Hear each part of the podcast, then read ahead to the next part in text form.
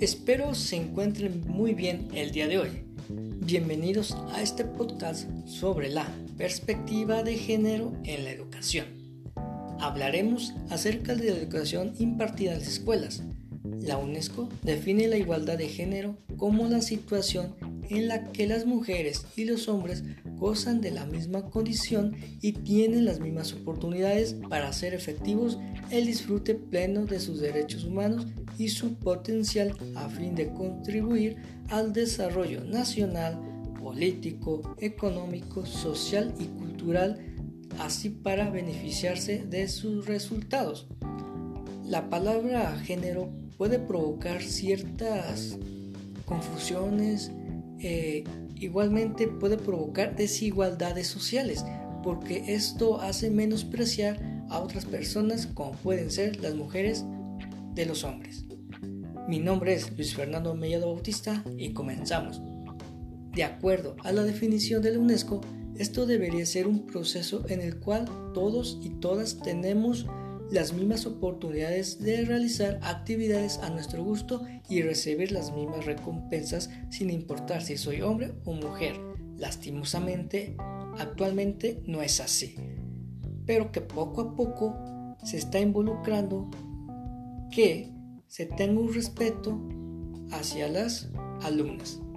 La enseñanza del siglo pasado está muy influenciada aún por la iglesia a todos los niveles, sigue contemplando a la mujer en un papel secundario. La incorporación de la mujer al sistema educativo, según la Iglesia, era una forma de moldear en principios y valores cristianos al elemento coaccionador de la familia y el hogar. Esto de cierta forma provocó una sumisión de la mujer primero en el hogar y posteriormente en las aulas educativas. Existen acciones que se pueden llevar a cabo durante las aulas para así fomentar un mayor respeto e inclusión.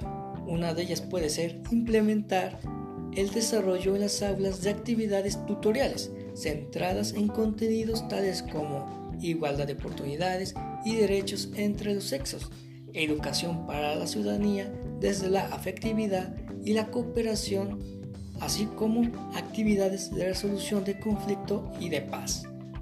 Porque existen casos donde la mujer se le priva de muchos derechos, como pueden ser un pago injusto, no atender sus demandas o negarle sus, solicitudes de empleo. Hace aproximadamente como unos 8 años me tocó observar cómo un maestro obligaba a sus alumnas a lavarle las manos cada mañana antes de iniciar las clases.